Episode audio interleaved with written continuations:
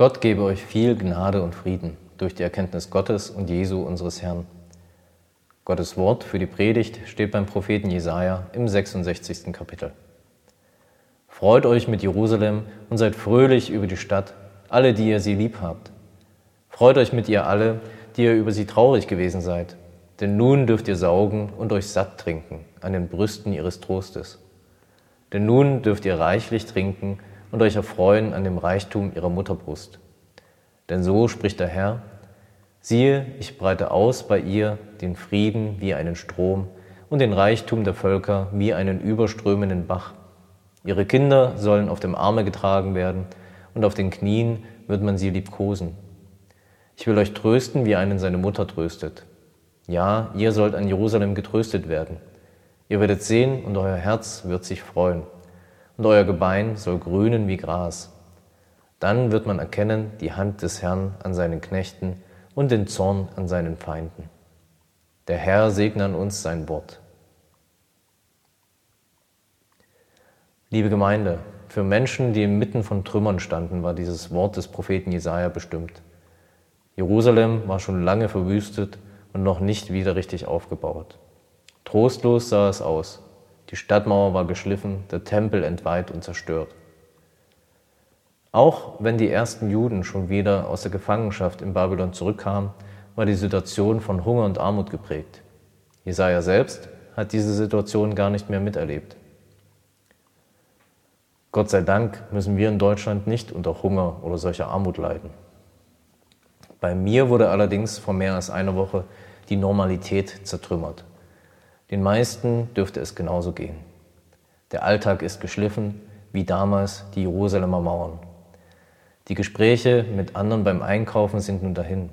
Freunde trifft man nun nicht mehr auf einen Kaffee, sondern sieht sich über einen Bildschirm oder hört sie am Telefon. Auch der Kirchenvorstand hat sich nicht zu seiner Sitzung im Gemeindesaal treffen können. Mehrere Telefonkonferenzen haben wir abgehalten und die wichtigsten Dinge besprochen und geregelt. Was mich ganz besonders traurig stimmt, wir werden Ostern nicht gemeinsam in unserer Kirche feiern können. Das wichtigste Fest der Christenheit, die drei Tage von Karfreitag bis Ostern, werden wir in unseren Häusern und Wohnungen allein feiern müssen.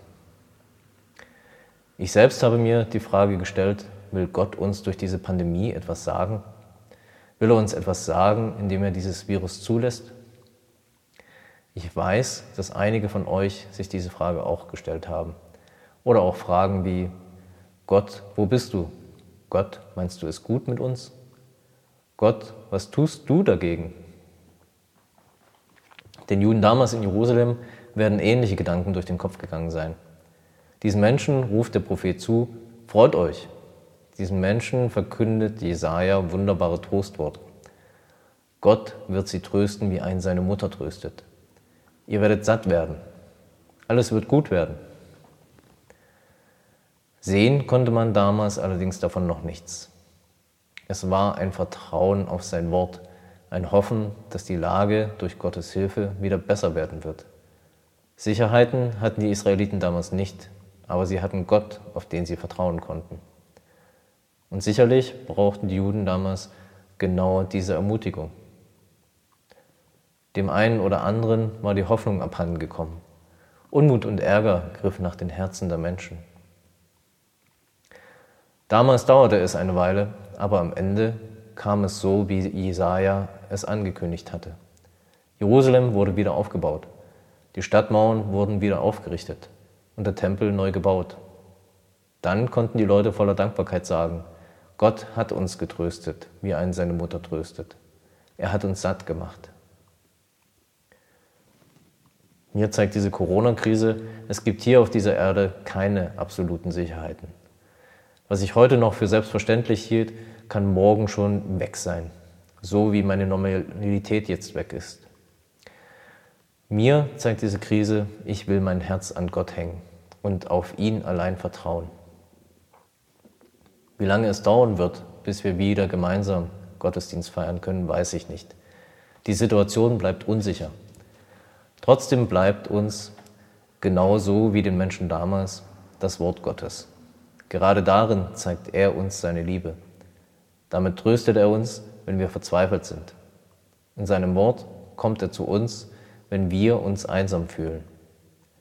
Dabei handelt und zeigt Gott sich meist anders, als wir uns das gern wünschen.